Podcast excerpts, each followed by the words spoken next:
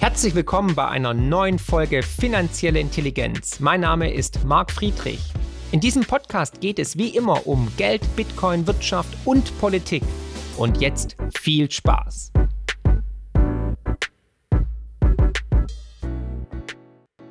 Bitcoin hat sich seit Jahresbeginn mehr als verdoppelt und ist damit das bestperformendste Asset. Sollte man jetzt noch kaufen? Was sind die Gründe hierfür, dass Bitcoin so explodiert? Kommt jetzt endlich das lang ersehnte Bitcoin-ETF von BlackRock? Und was würde das bedeuten für den Bitcoin-Kurs? Geht es weiter nach oben oder nach unten?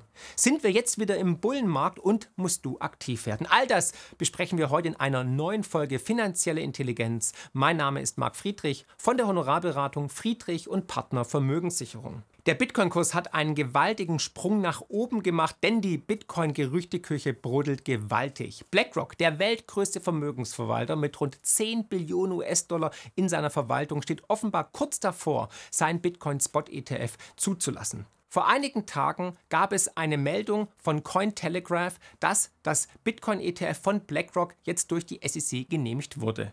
Der Kurs sprang dadurch massiv nach oben um über 12 Prozent. Leider war das eine Falschmeldung. In den Kommentaren wurde dann eine Quelle verlangt, die Cointelegraph eben nicht liefern konnte. Kurz darauf twitterte dann auch die Fox-Business-Journalistin Eleanor Terrett, dass sie bei BlackRock direkt nachgefragt hat und, und die dann bestätigt haben, dass es eine Falschmeldung sei. So schnell wie es nach oben ging, ging es dann auch wieder nach unten und wieder bergab. Der Schaden war aber jedoch angerichtet, denn alle, die gehebelt short waren, alle, die auf fallende Kurse gewettet hatten, wurden mit einem Mal aus dem Markt gespült und ja, wurden liquidiert. Und innerhalb von nur einer Stunde nach Veröffentlichung des Tweets wurden Positionen im Wert von über 100 Millionen US-Dollar liquidiert. Was für ein Schaden. Doch was dann passiert ist, damit haben wohl die wenigsten gerechnet. Denn wenige Tage später stand Bitcoin tatsächlich nicht bei 30.000, sondern über 34.000 Dollar. Wow!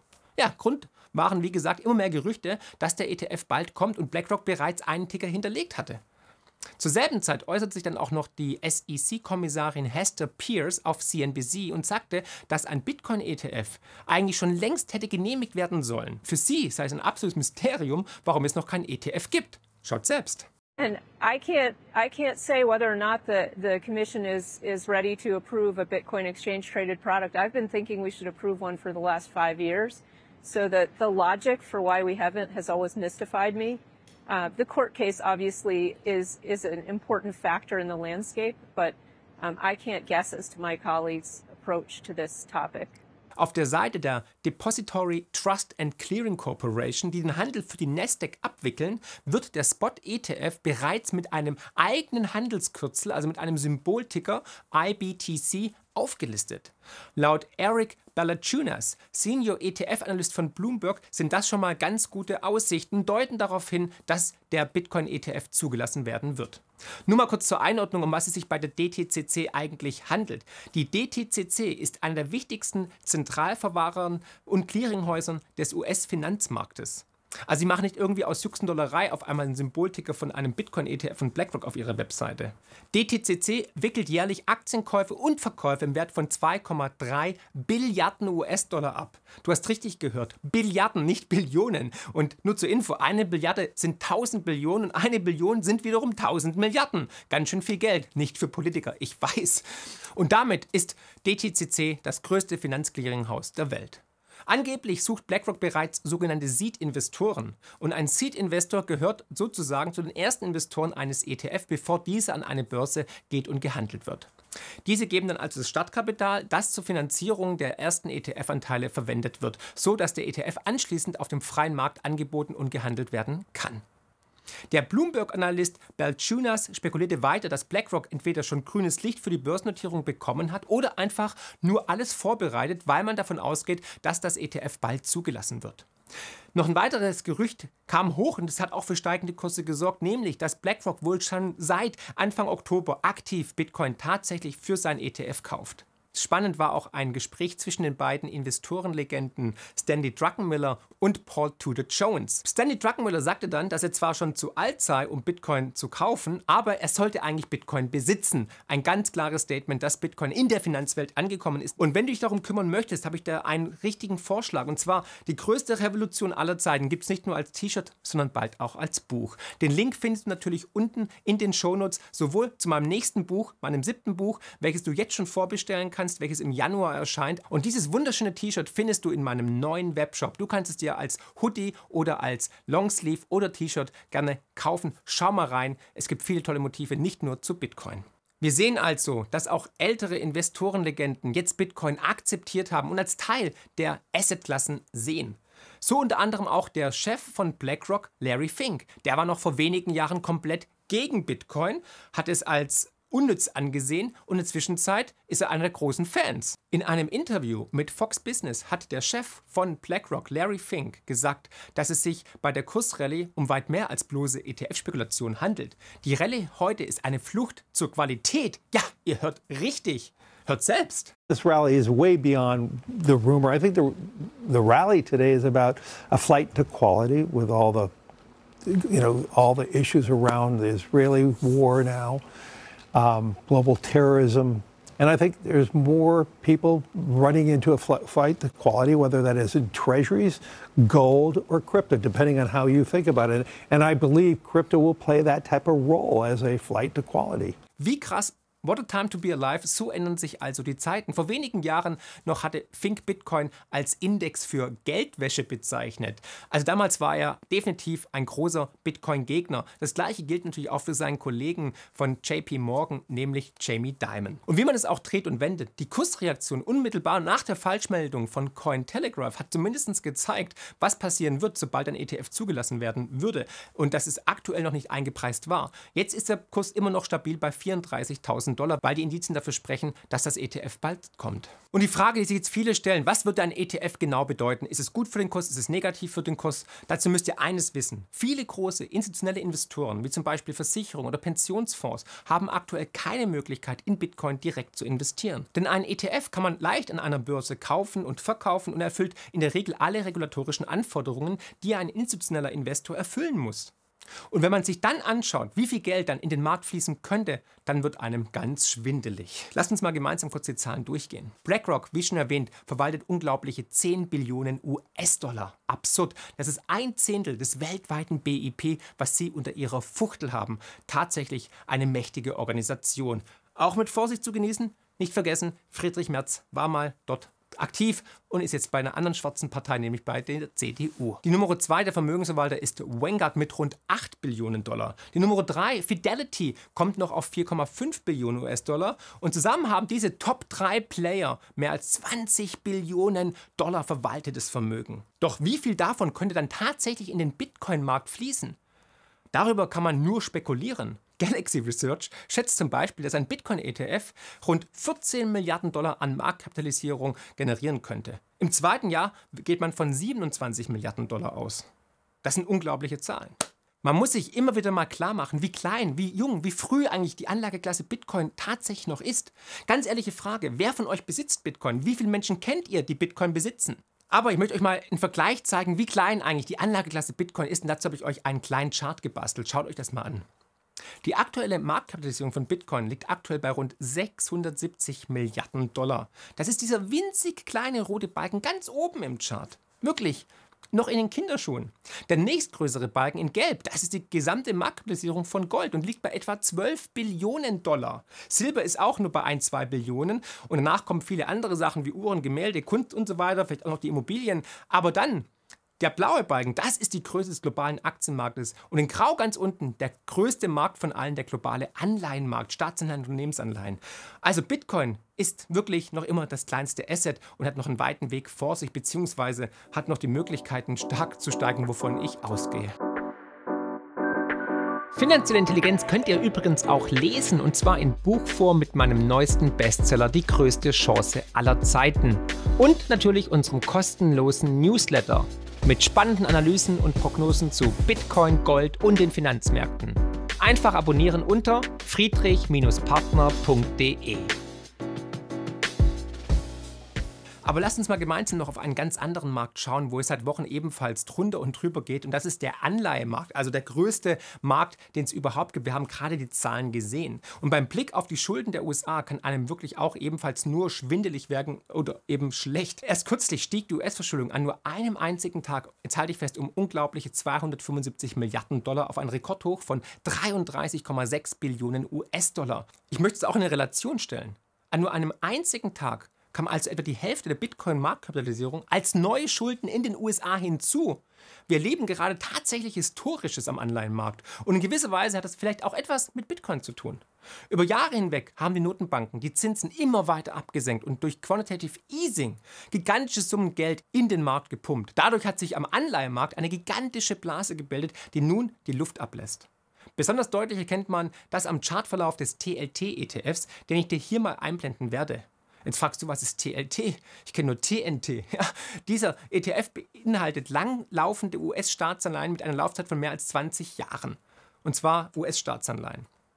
Mitte 2020 hatte der ETF ein Hoch bei rund 170 Dollar erreicht. Und dann ist die Blase geplatzt und seitdem ging es eigentlich nur noch steil bergab bis auf rund 85 Dollar. Ein Kursverlust von sage und schreibe von 50 Prozent. Und damit sind die Staatsanleihen volatiler als das neue Investment, die neue Assetklasse Bitcoin. Ja, du hörst richtig. Und das muss man sich mal auf der Zunge zergehen lassen. Minus 50 Prozent. Immerhin zählen US-Staatsanleihen eigentlich zu den sichersten Anleihen der Welt. Nicht ohne Grund sind sie das wichtigste Kollateral im globalen Finanzsystem. Zum Vergleich, warum jetzt Anleihen Anleihen auf einmal volatiler sind als Bitcoin. Bitcoin hat zu seinem Allzeithoch aktuell rund 49 Prozent verloren. Bei TLTs sind es mehr als 50 Prozent. Der große Unterschied? Bitcoin war bekannt als immer Hochrisiko-Anlageklasse. Anleihen eher konservativ. Das berühmte 60-40-Portfolio. Und ich gehe davon aus, dass wir tatsächlich gerade eine Art Decoupling sehen, also dass Bitcoin sich von den anderen Assets entkoppelt. Das zeigt auch der folgende Chart. Hier seht ihr in schwarz den Bitcoin-Kurs seit Jahresauftakt. Parallel dazu ist der Nasdaq 100 abgebildet. Der Nasdaq 100 ist der amerikanische Technologie-Aktienindex. Eigentlich war es in der Vergangenheit immer so, dass der Bitcoin wie eine Technologieaktie gehandelt wurde. Doch das Blatt scheint sich jetzt anscheinend geändert zu haben. Könnte aber auch wirklich nur sein, dass es nur die ETF-Gerüchte sind, die hier mit reinspielen. Macht euch euer eigenes Bild. Aber vielleicht wird Bitcoin endlich als das erkannt, was es ist, nämlich das demokratischste, fairste und wirklich beste Geldsystem, das die Menschheit jemals erfunden hat, durch naturlimitiert, dezentral, grenzenlos und eben nicht in Abhängigkeit von Staaten oder Notenbanken. Und tatsächlich sehen wir auch, dass wieder richtig ordentlich Geld in Bitcoin fließt. Das zeigt auch dieser Chart von CoinShares. Alleine letzten Woche sind 326 Millionen Dollar in den Kryptosektor geflossen. Das ist der größte Zufluss innerhalb einer Woche seit Juli 2022. Und davon sind rund 90 Prozent allein in Bitcoin geflossen. Und wie alles im Leben hat auch natürlich das Bitcoin-ETF zwei Seiten. Natürlich würde ein Bitcoin-ETF sehr viel Geld in den Markt spülen, aber es gibt natürlich auch Nachteile und berechtigte Zweifel. Man darf immerhin nicht vergessen, dass Bitcoin noch immer für viele ein Dorn im Auge ist. Nicht nur den Zentralbanken, sondern auch den Politikern. So zum Beispiel dieser Dame hier, US-Senatorin Elizabeth Warren. Die hat zum Beispiel vor kurzem erst der Selbstverwahrung von Kryptowährungen den Krieg erklärt. Seht selbst.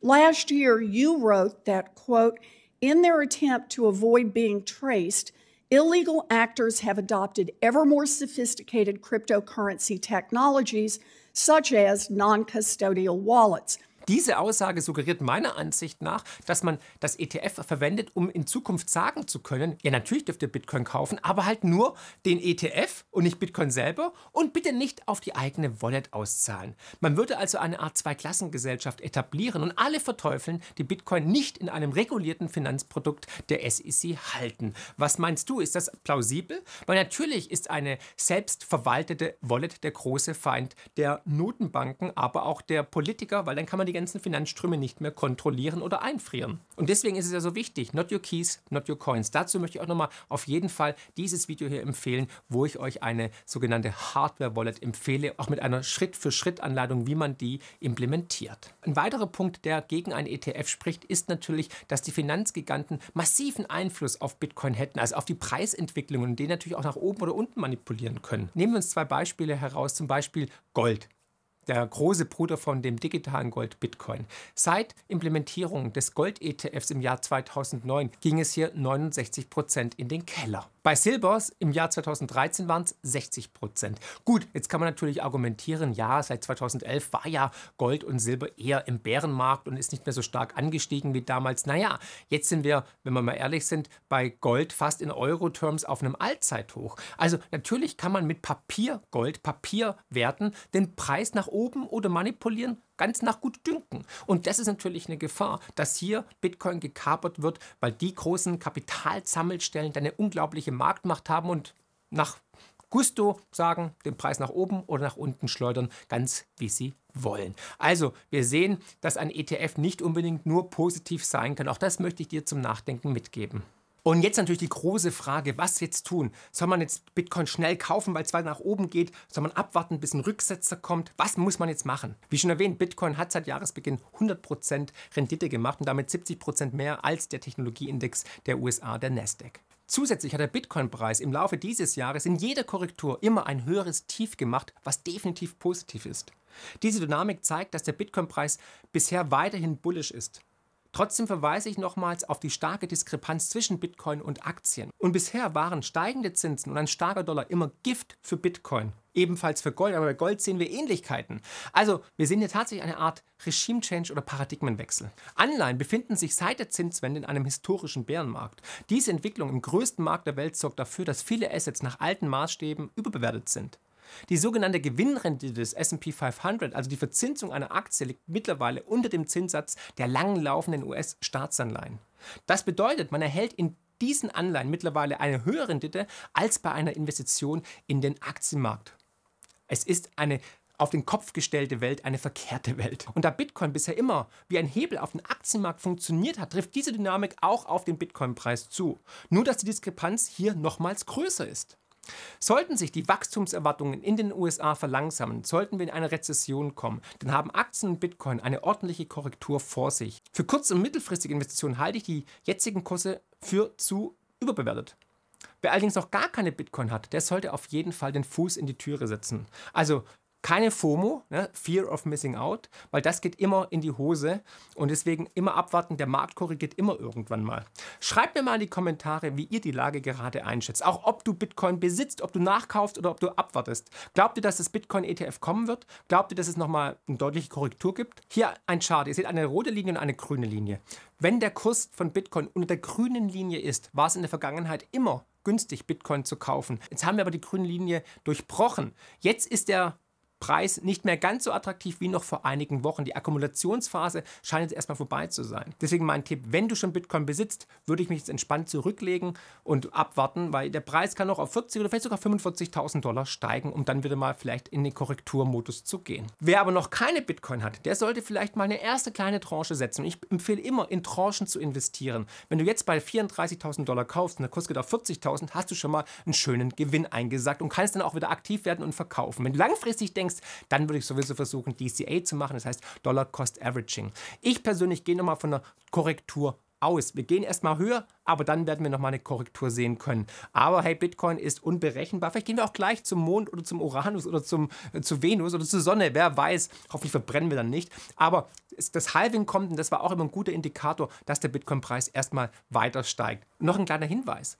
Am 31. Oktober vor 15 Jahren hat Satoshi Nakamoto, der anonyme Erfinder von Bitcoin, das White Paper vorgestellt und damit die Grundlage geschaffen für das beste, demokratischste, limitierte Geldsystem des Bitcoin. Und das endlich Staat und Geld trennt, so wie Martin Luther vor über 500 Jahren Kirche und Staat getrennt hat. Ich freue mich über dein Feedback und denkt immer daran, wegen Satoshi Nakamoto und wegen Bitcoin ist die Welt da draußen besser, als immer glauben. Herzlichst, euer Marc.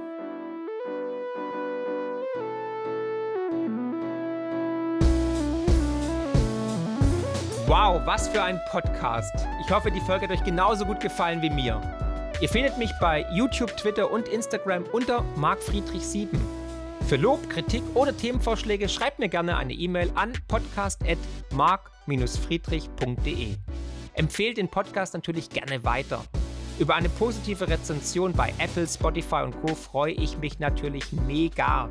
Weitere Informationen zu mir findet ihr unter mark-friedrich.de und zur Honorarberatung unter friedrich-partner.de.